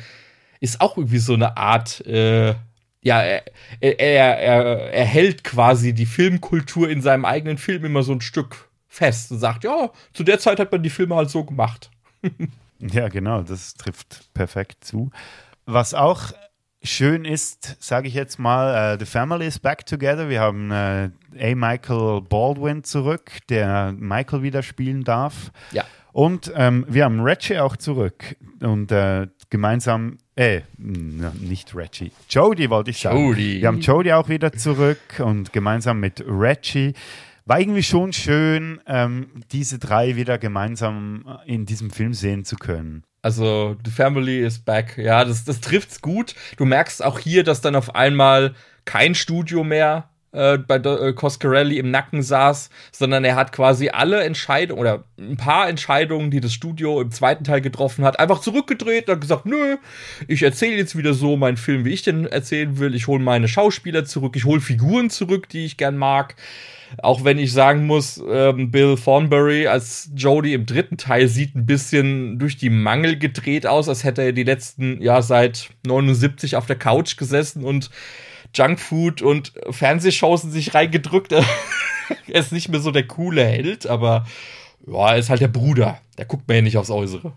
Ja, ja, das Alter ist nicht gut an ihm vorbeigegangen, kann man schon so sagen. Ja, vor allem, wenn man bedenkt, dass er ja in einem ziemlich ähm, guten Alter gestorben ist, dass er dann so aussieht. Aber ja, geschenkt. Also, wenn man darüber diskutieren will, dann sind wir sowieso irgendwie Ja. In einer anderen Diskussion. Aber worum geht es eigentlich? Da zitiere ich gerne wieder ähm, Filmtoast und zwar ähm, nach den Ereignissen des zweiten Teils kann Reggie seinen Freund Mike nur schwer verletzt vor dem Tall Man in Sicherheit bringen, doch bereits im Krankenhaus schlägt der hünenhafte Bösewicht zurück und entführt den noch angeschlagenen Mike. Reggie ist vorerst auf sich allein gestellt, um die Verfolgung aufzunehmen und seinen Freund zu retten. Die Spuren des Tall Man sind im Land nun immer deutlicher zu spüren, immer mehr Kleinstädte mutieren zu Geisterstädten, ohne dass jemand die wahre Ursache erkennt. Boah, das klingt schon so richtig schön verheißungsvoll. Oh. Ja, somehow Red, Reggie came back. Hm? Das habe ich mir so notiert, wenn man Ja. das Ende vom zweiten gesehen hat, was du ja selber schon angesprochen hast. Und Liz, die stirbt irgendwie Irgendwie. zwischen dem zweiten und dritten Teil, ja. Ja, sie, äh, ja, das Auto explodiert ja, glaube ich. Genau, ja. Und äh, dann ist sie natürlich weg und Reggie ist wieder allein, allein und ist dann auch wieder auf seiner ewig werdenden Mission, Mike zu retten. man merkt jetzt wirklich, dass wir so in der Videothekenzeit sind. Das merkst du auch, äh, ich finde, äh, rein von den Effekten zum Teil her, dass hier jetzt wirklich ein Downgrade stattgefunden hat. Was ich aber charmant finde, und jetzt wird's interessant, weil hier im dritten Teil habe ich mir tatsächlich, habe ich tatsächlich echt viele Szenen, die mir hängen geblieben sind. Und die hängen wahrscheinlich mit einer Figur zusammen, die etwas strittig hier eingeführt wird. Da würde mich mal interessieren, hey, wie stehst du eigentlich zu Tim? dem kleinen Jetzt war ich Jungen. gespannt, ob du Tim oder Rocky meinst. Nee, nee, erstmal den kleinen Kevin allein zu Hause, der nicht allein zu ja, Hause genau, das habe ich mir auch so notiert. Kevin allein zu Hause, R-rated. Ja, mh, ich, ich hatte so das Gefühl, man will, man will da irgendwie so den ähm, Mike-Vibe aus dem ersten Teil irgendwie zurückbringen.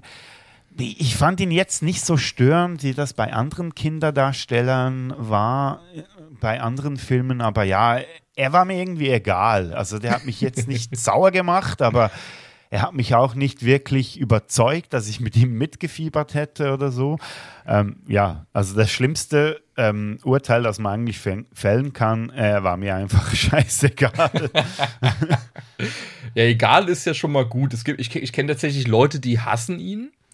Äh, so dieses äh, ja Kevin-Prinzip. Ich muss tatsächlich sagen, ich finde Tim ist, ein, ist, ist, ist sehr unterhaltsam, weil der für einige deftige Kills sorgt und damit wiederholt Reggie den Arsch rettet und nochmal auf dieses Konto einzahlt, dass Reggie eigentlich nur überlebt, weil andere sich um ihn kümmern. Also er ist da immer noch kein Held, obwohl er jetzt eigentlich schon, ja, eigentlich ziemlich die Hauptrolle hat. Ich weiß nicht. Er ist für mich kein, kein Heroe. Er ist immer noch darauf angewiesen, dass Tim oder auch später ähm, Rocky äh, wieder eine starke Frau, die sie hier mit eingeführt haben, die ihm auch ordentlich äh, Kante zeigt, äh, was geht und was nicht geht. äh, er ist dann immer mal wieder, er bleibt in seiner Dulli-Rolle hängen, aber steht jetzt halt vorne und hat die meiste Laufzeit. Also da merkt man schon, hier haben sie so diesen Burt Gummer-Move an Reggie versucht. Ja, auf jeden Fall. Also ähm, äh, sein, sein Trope wird da noch so an die oder auf die Spitze getrieben mit ähm, Rocky. Aber eben, also ich finde diesen Tim gar nicht schlecht, gerade weil er hat eine coole Einführung, habe ich gefunden, weil ähm, eben dieses Kevin allein zu Hause Setting, das mag man mögen oder nicht, aber ich fand das irgendwie noch so erfrischend. Gerade weil mir diese drei äh, Dullis da, die ähm, irgendwie ja, mit Reggie zuvor äh, ihn, verlass, äh, ihn überfallen in dieser verlassenen Stadt, die sind mir richtig auf den Sack gegangen und ich habe mich richtig gefreut, dass die dann so ihr, ihr Fett wegbekommen. Ja, also eigentlich muss ich sagen, finde ich den dritten auch gar nicht so schlecht. Also ist natürlich im Vergleich zum ersten logischerweise schon ein bisschen Qualitätsabbruch und zum zweiten auch, aber irgendwie kann ich dem noch relativ viel abgewinnen. Ich könnte dir zwar nicht sagen, warum, aber er hat mich auf jeden Fall nicht gelangweilt. Er hat mich sehr unterhalten. Ja. Was bei mir tatsächlich so diesen Reiz ausmacht, ich bin wirklich davon überrascht gewesen, dass der Tallman hier wirklich noch mal ein paar Szenen bekommt, die nicht einfach nur Wiederholung, Wiederholung sind, sondern es gibt wieder so ein paar kleine neue, neue Sachen, in denen auch gerade Angus Scrim mal wieder ein bisschen fieser sein darf als noch im vorherigen.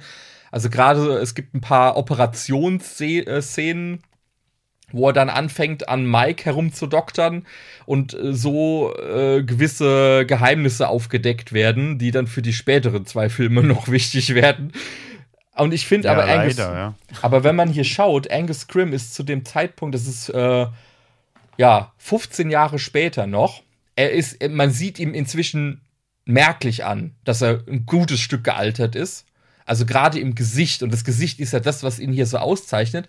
Aber trotzdem haben sie sich erstens, finde ich, gut, äh, dass sie sich dafür entschieden haben, ihn beizubehalten und nicht zu ersetzen. Oder eine Maske drüber zu klatschen oder sowas, weil unter Make-up kannst du äh, viel verstecken. Aber haben sie nicht gemacht. Und er bekommt auch tatsächlich äh, immer noch viel zu erzählen. Also, was heißt zu erzählen? Er, er lässt ja meistens nur irgendwelche kryptischen Sprüche ab.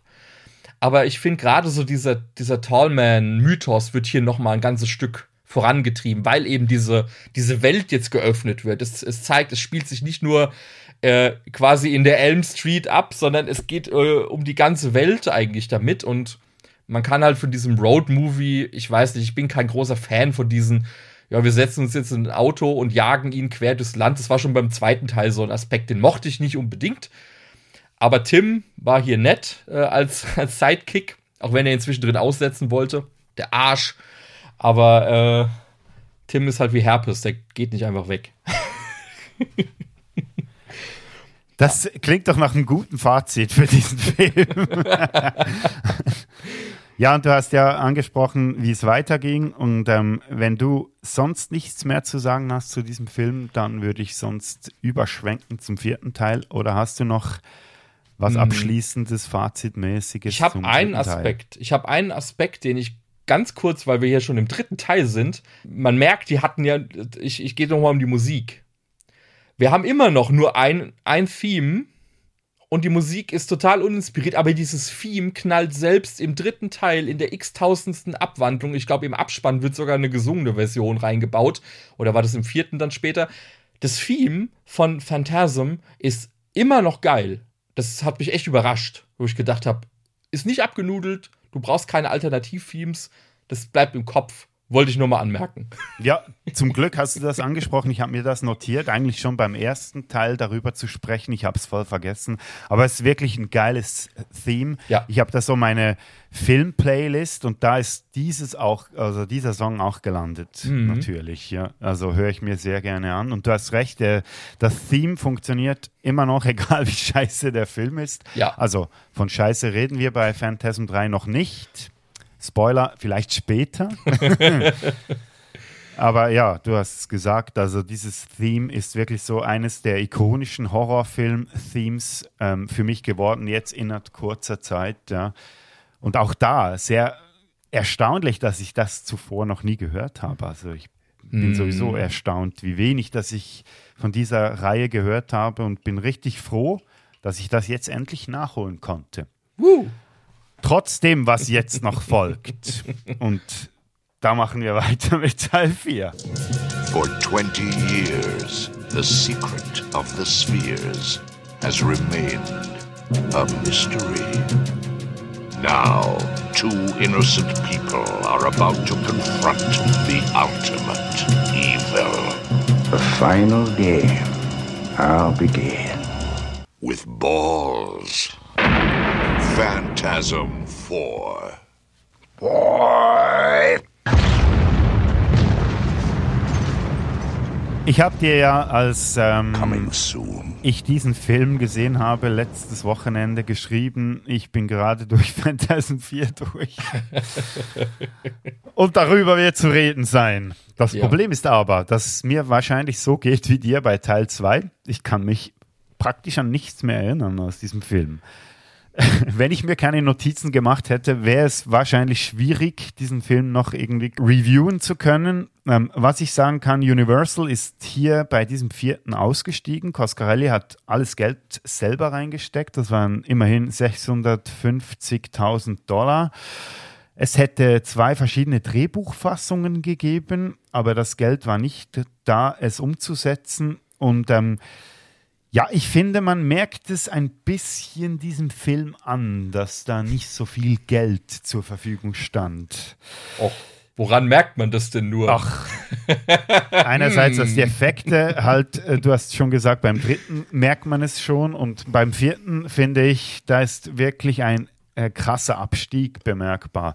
Wenn man schon die äh, vom ersten Film äh, spricht, der ja noch weniger Budget hatte ähm, wo man aber das irgendwie den Effekten nicht so anmerkt, aus meiner Sicht. Äh, hier war wirklich so, boah, jetzt geht's, jetzt geht's Richtung Bodensatz langsam. Ja, vor allem, weil wir jetzt hier auch, äh, also wir sind ja immer noch bei anderthalb Stunden. Ich habe ja wirklich irgendwann gedacht, die Filme fühlen sich ab dem vierten länger an, als sie auf der Laufzeit tatsächlich stehen haben. Beim vierten Teil, und da bin ich bei dir, man merkt, dass hier natürlich eine ganze Latte Geld weggebrochen ist. Die Effekte, die man hat, zum Teil, gerade irgendwelche Practicals, die finde ich immer noch sehr gelungen. Ich, ich sag nur, äh, die sphärischen Brüste von der äh, Mitfahrerin. das die, kann ich abhaken in dem Fall, ja. Die war eine, das war, das war, glaube ich, für mich bis heute immer noch die, das ist die coolste Szene im Film, also vom, von den Practicals her. Alleine auf die Idee zu kommen, dass sich diese Sphären, die jetzt ja wirklich hier überhand nehmen, waren es am Anfang im ersten Film noch gefühlt zwei oder drei Stück, die immer schön nacheinander kamen. Hast du jetzt ja hier ganze Schwer, ich glaube seit dem dritten Teil ja schon Schwärme, die dann wirklich da über die Leute herfallen und Reggie ja, genau so hört ja der dritte auf, dass Reggie da so an die Wand. Genau. Wo man wieder nicht weiß, was passiert und sieht es dann im vierten am Anfang, genau. Ja, aber es sind wirklich viele von diesen Sphären, die ja. da rumgeistern.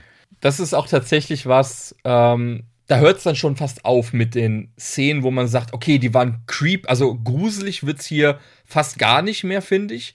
Es wird schon fast so ein bisschen, ich will nicht sagen esoterisch, aber es wird schon sehr, sehr, sehr äh, ist äh, Dialog- oder Monologlastig, gerade weil Mike hier wieder eine größere Rolle einnimmt und er wandelt durch ein, ja, durch ein tiefes Tal und weiß nicht, wo er ist und findet heraus, hey, ich bin ein Jedi. Herzlichen Glückwunsch.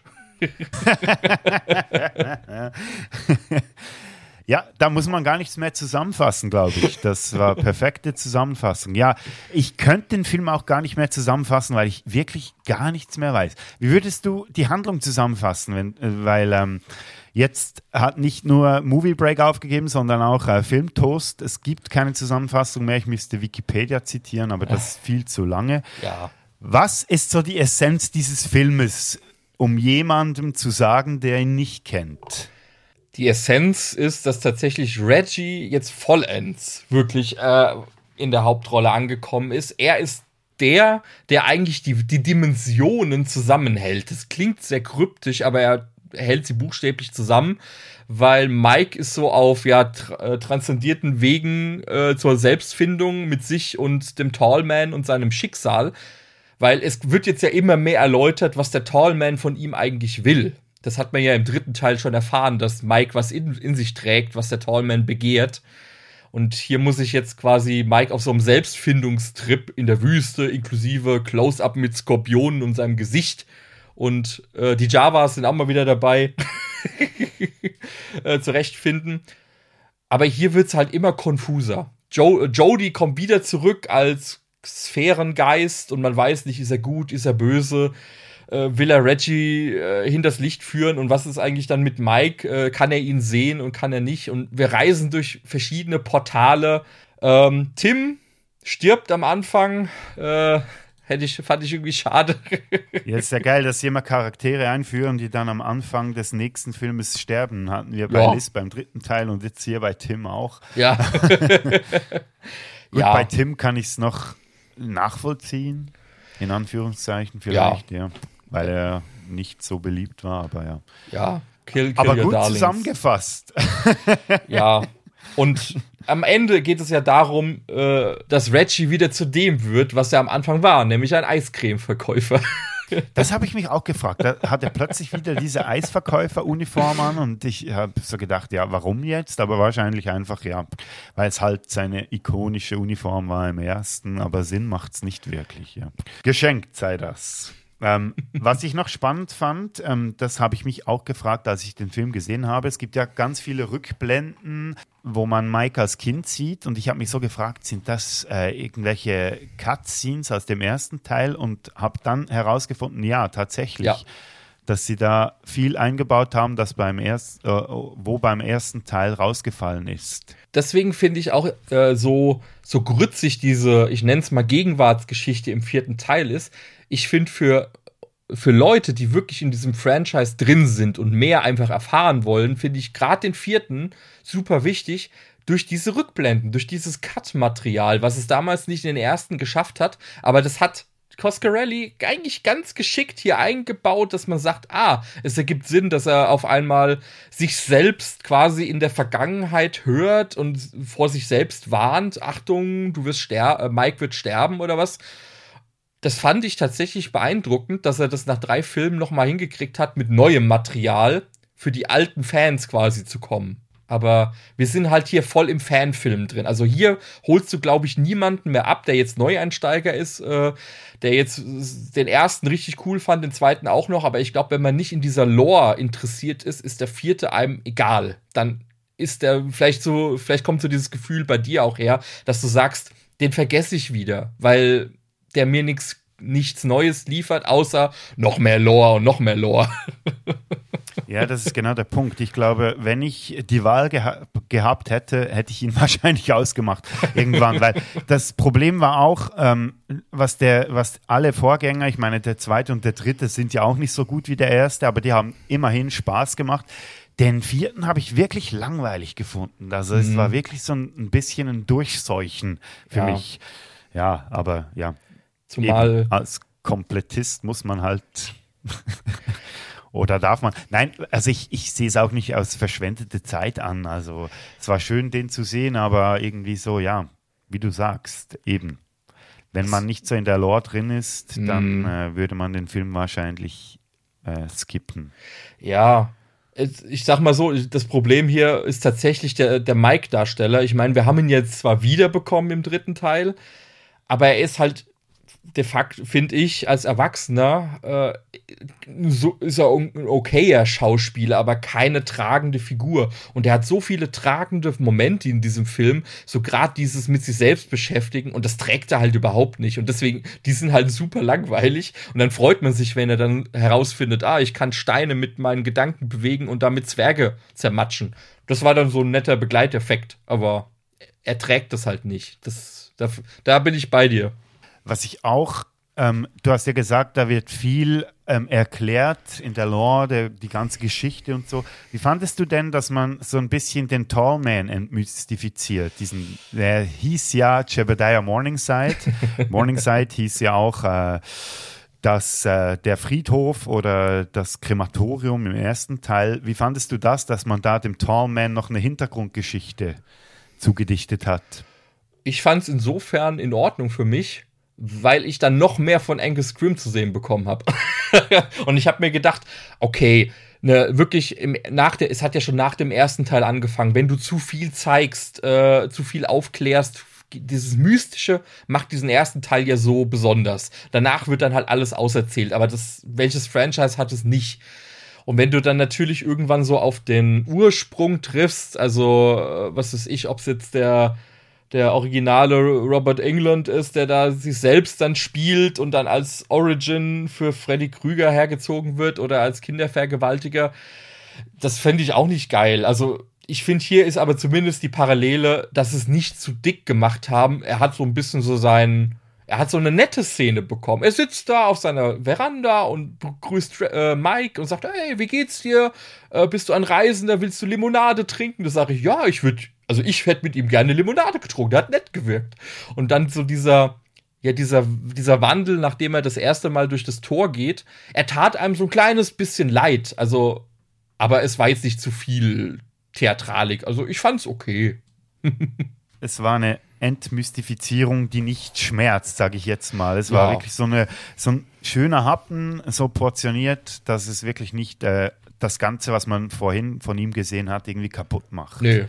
Und es ist ja auch interessant, dass Angus Grimm wahrscheinlich wirklich so ein todlieber Mensch war und äh, durch diesen Tallman eigentlich genau das Gegenteil wahrscheinlich repräsentierte, als er in ähm, Privatleben war. Und da fand ich es auch schön, ihn mal zu sehen, wie er aus meiner Sicht wahrscheinlich wirklich gewesen ist. Ja. Von der, dem her, ja. Der scheint wirklich ein herzensguter, alter Mann einfach gewesen zu sein. Er ist ja wirklich erst im Alter in Anführungszeichen berühmter geworden. Also, also ich bin ihm halt schon vor Phantasm echt oft begegnet. Auch, und aber meistens halt auch in irgendwelchen Horrorfilmen oder irgendwelchen ähm, Trashfilmen von Jim Wynorski. Mit dem hat er ja extrem viel gedreht. Also so Sachen wie Drei Engel auf der Todesinsel oder sowas. Da hat er auch wieder den bösen Doktor gespielt. Oder ähm, wenn ich mich an ähm, äh, Wishmaster erinnere. Also da hat er jetzt keine, keine, kein Bösewicht gespielt, aber da ging es ja auch um seine Stimme.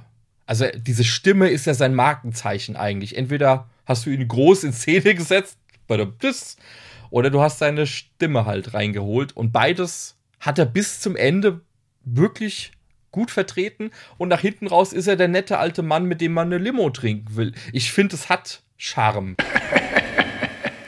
Boy! Auf jeden Fall, ja. Also ich finde es schön, dass er das irgendwie beides hinbekommt. Er ist ja dann 2016 leider gestorben, war aber in einem relativ äh, gestandenen Alter, darf man hier auch sagen. 89. Genau, ja. Also da kann man nicht viel dagegen sagen. Mhm. 2016 ist ein gutes Stichwort, weil ähm, das war das Jahr, als wir das war ja deine Antwort auf meine, auf meinen Kommentar von wegen, ja, äh, der vierte wird zu reden sein. Hast du gesagt, ja, dann warte mal auf den fünften. Und der ist eben 2016 rausgekommen. Ganze 16 Jahre nach dem ähm, vierten Teil. There are some schools of thought that suggest the possibility that one could be in two places at once. Epic, actually.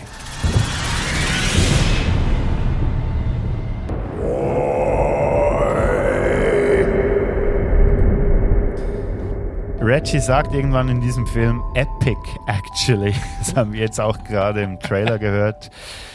Ja, Epic. Genau das Wort, das ich verwenden würde, um diesen Film zu beschreiben. Ja, absolut. Definitiv. Aber nicht im positiven Sinn. Hei, hei, hei. Also ab der ersten Sekunde habe ich mich so gefragt, schaue ich jetzt da irgendwie eine Sci-Fi-Channel-Produktion oder irgendwie Asylum oder irgend sowas? Wieder den Zeitstempel. Du siehst genau, ach, Definitiv. 2010er Jahre. Mhm. Das kann wohl das letzte oder einzige Kompliment sein, das man diesem Film machen kann. Man sieht, dass er wirklich Mitte 2010 entstanden ist. Hei, du, pff, ich weiß gar nicht, wo anfangen. Ähm, ah, vielleicht beim Regisseur, es war ja nicht mehr ähm, Don Coscarelli, der den Film inszeniert hat, sondern David Hartman, der auch äh, ein schönes Intro gemacht hat. Ich weiß nicht, ob du das kennst, für die vorderen Filme zusammenzufassen. Das war so ein bisschen eine, ähm, ja, ziemlich leichtfüßige und witzige Zusammenfassung. Hat mich auch ein bisschen oder bei mir die Erwartung geschürt, dass der Film vielleicht sich auch nicht so ernst nimmt mhm. und war dann ein bisschen erstaunt, wie ernst sich dieser Film äh, nehmen will. Betonung auf nehmen will. Ja, der Ernst der Lage. Äh, wie, wie spielt man so eine Geschichte, wenn deine gesamte Belegschaft eigentlich schon im, im Altenheim, also im, auch in der echten Welt sitzt, alte Helden zurückholen. Das erinnert mich immer an so Terminator-Franchises und Co. Was macht man damit? Wie kannst du die noch cool dastehen lassen, ohne dass es zu rückstockig wird? Ich weiß nicht. Bei, bei Ravager bin ich auch so ein bisschen gespalten. Ich muss aber sagen, bevor, äh, bevor wir gleich äh, tiefer reingehen, ich hatte ihn vor Jahren schlechter bewertet, als ich ihn jetzt beim Rewatch bewertet habe. Oh, also darüber wird definitiv zu reden sein, ja. Ja, aber ja, erstens mal, warum kam dieser Film überhaupt noch? Okay, man muss sagen, dass der vierte ja wirklich auf einem krassen Cliffhanger endet. Ja. Da hätte ja wirklich was kommen müssen eigentlich und das kam dann auch, also dass es 16, äh, 18 Jahre, nein, 16 Jahre gedauert hat, das erstaunt mich einerseits. Andererseits erstaunt es mich dann auch, äh, was dabei rausgekommen ist. Weil, ja, eben, du hast schon angesprochen, ähm, man sieht den äh, Darstellenden schon das Alter an. Äh, der Film beginnt, glaube ich, auch mit Reggie, wie er da durch die Wüste ja. tingelt, in seiner altbekannten ähm, Eisverkäuferuniform. Und anders als die anderen Filme springt der noch viel mehr so zwischen Traum, Wirklichkeit, Vergangenheit, Zukunft, Realität, weiß ich was. Also ich habe da wirklich irgendwann mal so den Überblick verloren und mich gefragt, was ist jetzt eigentlich die Realität und ja. was ist jetzt Fiktion? Und ich habe mich auch gefragt, ob der Film selber wusste, was er eigentlich will. Jein. Jein. Ich meine, was man ihm anrechnen kann, das, was sie beim zweiten Teil an Traumsequenzen weggelassen haben, weil da gab es ja gar keine Traumsequenzen, haben sie hier dann halt in den Overkill geführt. Ich habe zwischendrin auch wirklich, wirklich, auch beim dritten, vierten Rewatch jetzt, damit kämpfen müssen, was ist denn jetzt nochmal wo, weil jetzt wird halt diese Dimensionsgeschichte nochmal größer gemacht und viel, viel verwirrender hätte man es tatsächlich, glaube ich, nicht machen können oder schreiben können. Ich meine, der, der Grundentwurf für den Ravager-Film war ja ein interessanter, weil eigentlich wollte ja Coscarelli nach dem vierten erstmal keinen weiteren machen, ab, oder er hatte keine weiterführende Idee, was ja dann meistens sowas versanden lässt. Aber wenn man so nachforscht, äh, es gab scheinbar einen Ultra-Hardcore-Fan namens, äh, ich glaube Avery hieß der mit Nachnamen, der scheinbar einfach mal aus Jux und Tollerei ein, ein, Drehbuch für den fünften Teil geschrieben hat. Und das war scheinbar so e episch. so, wir sind ja hier wirklich Terminator meets Krieg der Welten meets Mad Max. Das ist ja, du merkst hier, hier ist jemand äh, zugange gewesen am Schreiben auch, ähm, der sich jetzt wirklich stark popkulturell bedient, was nicht schlimm ist, weil man es kennt aber dass Coscarelli gesagt hat, okay, die Idee finde ich cool, lass damit mal weiterarbeiten. Und dann kommt aber sowas dabei raus. Was ist dazwischen passiert? Hm. Man weiß es das ist ein Mysterium, das wir wahrscheinlich nicht klären können. Also ich war auf jeden Fall auch auf eine ähm, angewiderte Art und Weise fasziniert von diesem Film irgendwie, weil man sich permanent fragt, was ist hier gelaufen, dass man auf sowas kommt? Vor allem, wenn du noch, ich habe noch das Intro äh, reingeknallt, äh, wie der Regisseur, der David Hartman, diesen Film anpreist und so sich als Fan outet und wie geehrt er war, dass er diese Fortsetzung machen konnte. Und dann siehst du diesen Film. Da war ich wirklich so, boah. Ja. Aber, und da merkt man, das kann man tatsächlich dem Herrn Hartmann, finde ich, nicht ankreiden ist, das Herz schlägt an der richtigen Stelle, finde ich. Weil er, er, es werden keine, also du hattest ja anfangs gemeint, ja, es, es könnte jetzt auch sein, dass es so in diese, wir nehmen uns selbst auf die Schippe Schiene geht. Ich glaube, das wäre tatsächlich sehr, sehr ungut bei der Fanbase angekommen, weil ich glaube, dass die Phantasm-Fans, also das ist eben nicht zu vergleichen jetzt mit äh, Franchises. Ich nehme jetzt schon wieder Freitag der 13. Äh, nicht äh, Freitag der 13. Nightmare on Elm Street, wo das ja irgendwann zu so einer Freddy Krueger äh, Satire Sprücheklopp Show wurde. Und das hat Phantasm tatsächlich, die haben so ihren Ernst beibehalten. Dafür habe ich immer erstmal Respekt, dass sie sagen, ey, wir, wir, wir machen keine wilden Ausflüge ins Weltall aller ähm, Tall Man in Space, Wobei er ja eigentlich die ganze Zeit in Space ist. Das haben sie sich ja im ersten Teil schon quasi abgenommen. Aber ich finde, hier schlägt einfach das Herz wirklich für die Figuren.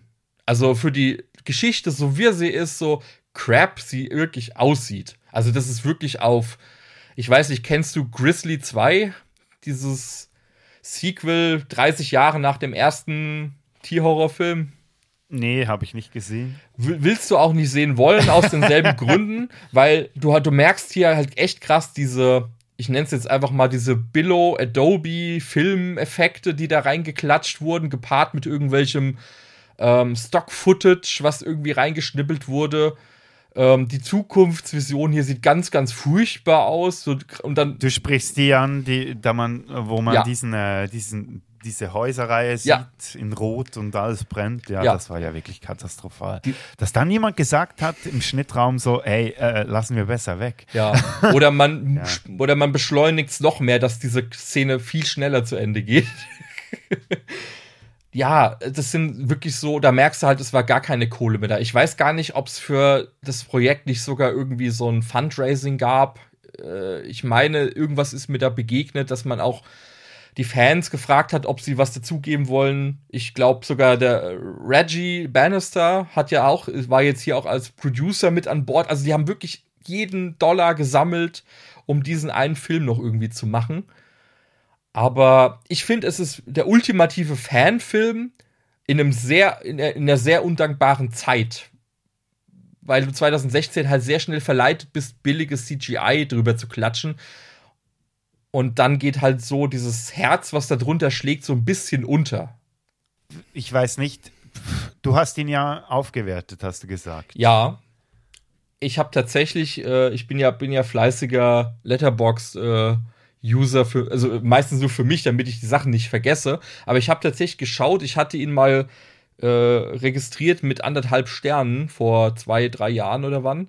Und ich habe ihn jetzt tatsächlich auf zwei Sterne und ein Herz geupgradet, weil ich jetzt bei diesem Rewatch noch mal wieder, ich, ich war jetzt noch mehr involviert. Ich hatte das Gefühl, ich mag diese Figuren wirklich gern leiden. Und die, die sind mir wirklich nah irgendwo verankert, dass ich sage, auch Reggie, auch wenn er immer noch ganz, ganz, ganz furchtbare Aufreißersprüche und Dinger bringt mit 70. Mein Gott, was, was, soll, was soll die junge Dawn denn mit ihm, bitteschön? Aber sie, sie steigt ja sogar darauf ein, als er sein Liebeslied da komponiert. Ein ähm, bisschen cringe, aber irgendwie ist Reggie immer noch so, so das Herz. Das merkst du jetzt. Diese anderen Sachen blende ich immer gern mal aus. Und diesmal hat, hat er mich erreicht. Und ich fand gerade dann diesen Abschluss des Films, das ja, ja, es ist wieder ein offenes Ende, aber es ist ein Ende, das final ist. Es, es geht jetzt einfach nicht noch größer, es geht nicht noch weiter. Reggie ist de facto ausgestiegen und die Dreierbande ist wieder zusammen. Und das fand ich einen sehr schönen Moment, zu sagen, was wir am Anfang ja gesagt haben. Diese drei Dulli, also ein Dulli, ein Cooler und der Bruder von dem Coolen, der jetzt Jedi ist, äh, die kommen wieder zusammen äh, im äh, Mad Max äh, umgebauten ähm, Barracuda. Den haben wir auch noch gar nicht erwähnt. Den haben wir noch gar nicht erwähnt, ja. Der, den hätte man als ähm, Darsteller ebenfalls erwähnen sollen. Ja. Das war ein äh, Triple Black 1971er Plymouth Cuda. Ja. Wunderschönes Auto. Rausgeschrieben, ja, wow, ja. Einer der heimlichen Stars in jedem Film. Ich, ist auch immer schön in den Credits, dass er extra hervorgehoben wird. Aber sie fahren hier quasi in den Krieg der Welten und das ist, glaube ich, das Ende, womit du sagen kannst, ähm, lass es mit einem großen Boom und, und einer Träne im Knopfloch enden. Ich glaube, damit haben sie sich tatsächlich dann noch gerettet. Aber das dazwischen war schwierig. Denkst du denn, dass das wirklich als Ende ähm, angelegt war oder dass sie wirklich, also ich meine, du hast gesagt, das Ende ist wieder offen wie bei jedem Film oder denkst du, dass sie nicht noch damit gerechnet haben, äh, nochmal eine Fortsetzung zu machen? Ich glaube. Ich weiß es nicht, ja. Ich glaube, aus ausschließen oder ausgeschlossen haben sie es vielleicht nie ganz. Aber ich glaube, angesichts einfach ihrer gealterten äh, Darsteller, also vor allem ist es halt wirklich beachtlich, dass Angus Scrim zum Zeitpunkt 89 Jahre alt, er ist ein Vierteljahr später oder ein halbes Jahr später ist er, glaube ich, gestorben. Dass er trotzdem, auch wenn sie ihm ein bisschen einen moderneren Haarschnitt verpasst haben, äh, hat er immer noch und das ist wirklich, das muss man ihm hoch anrechnen. Mit 89 Jahren hat er immer noch sein Auftreten und seine Stimme bekommen und er hat seine Momente bekommen, in denen er wirklich nochmal als Bedrohung auftreten durfte. Ich fand es sehr, sehr ehrwürdig, was sie da noch mitgemacht haben. Und aber das weiterzuführen, ich glaube, das hätte einfach vom Alter her einfach gar nicht mehr geklappt. Selbst wenn Scrim jetzt 100 Jahre alt geworden wäre irgendwann ist so eine Grenze erreicht und ihn zu ersetzen geht nicht, finde ich. Ja, ich denke, da sprichst du einen wichtigen Punkt an. Ich denke, der Tod von Angus Scrim hat so gesagt, das Ende der Phantasm-Reihe irgendwie äh, besiegelt. Ja. Weil ähm, ich denke auch so, ähm, für sein Erbe irgendwie zu würdigen, käme da niemand mehr auf die Idee, das noch fortzusetzen. Nee. Was ich auch irgendwie schön finde geschweige denn irgendwie ein, ein unglimpfliches Reboot. So, wir haben gar nicht erzählt, um was es geht, aber weil viel zu sagen gibt es gar nicht. Ich finde, wir haben das relativ gut zusammengefasst. Wir sind jetzt durch fünf Filme hindurchgegangen in anderthalb Stunden. Puh. Ich denke, das wird der Reihe ziemlich ähm, würdig, würde ich mal behaupten. Jetzt aber bevor wir ganz abschließen, lieber Steffen, habe ich ja noch angekündigt, dass wir ähm, noch ein Ranking oder dass uns noch ein Ranking bevorsteht. Diese fünf Filme, und ich fange doch gleich an, weil bei mir wird es ziemlich langweilig, weil äh, es ist bei mir definitiv in absteigender Reihenfolge. Erster, zweiter, dritter, vierter, fünfter. Oh. Wie ist das bei dir? Mm, tatsächlich ein bisschen durchmischt. Also der erste Teil ist unangefochten, absolut. Nach dem ersten Teil kommt für mich tatsächlich der dritte Teil. Direkt gefolgt vom zweiten, also die tauschen die Plätze. Vier bleibt auf vier, ja, und, und, und fünf nehme ich raus. fünf, fünf fliegt aus der Wertung für mich, äh, weil ich den nicht auf fünf setzen will eigentlich. Er ist eigentlich ein, ein Trash-Film, aber ich, er, er kommt für mich so auf, ich, ich sag mal, vier mit Herzchen. Aber trotzdem unter dem vierten. Äh, schwer darzustellen. Ja. Ich finde es schön, dass du gesagt hast, Trash-Film, weil das passt ja perfekt zu dir. Ja, der, zum Trash-Taucher. Der fünfte, der fünfte wäre nach, also nach meinen Standards, wenn man jetzt diese Reihe nicht kennt und äh, kann man den tatsächlich, also wirklich so in diese Independent-Trash-Schiene zum Teil schon schieben. Aus äh, ja, Ehrfurcht würde ich das nie wagen, deswegen habe ich darauf gewartet, dass mir jemand mal die Gelegenheit bietet zu sagen, wir reden über alle und dann kann ich sagen, der fünfte ist Trash, aber mit Herz. das nehmen wir doch sehr gerne an. Lieber Steffen, vielen Dank. Ähm, ich denke, wir sind langsam am Ende. Ich hoffe, es war für dich auch ein Erlebnis, für mich auf jeden Fall. Schön, dass ich mit dir über diese Filme sprechen durfte.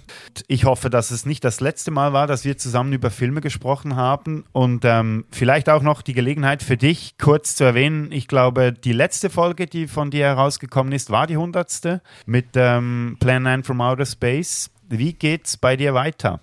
Ja, da wir jetzt ja wieder in der Halloween-Zeit sind, und sprich, also im Oktober geht es tatsächlich weiter mit dem Oktober. Wer hätte es gedacht, er wird wiederbelebt. Ich habe mich ja aus meinem Gefängnis, ich bin ja befreit worden und der Oktober startet, ja, äh, macht da weiter, wo der letzte Oktober aufgehört hat.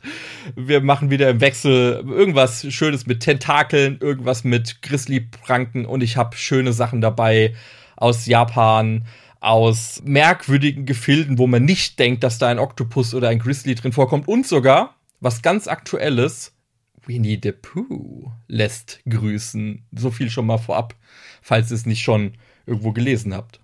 Ja, da lohnt es sich auf jeden Fall mal reinzuhören. Vielen Dank nochmal, Steffen. Und äh, wie könnte man diesen Podcast besser beenden als mit dem Mann himself, dem lieben Angus Scrim. You play a good game, boy, but the game is finished. Now you die. Okay, that's a wrap.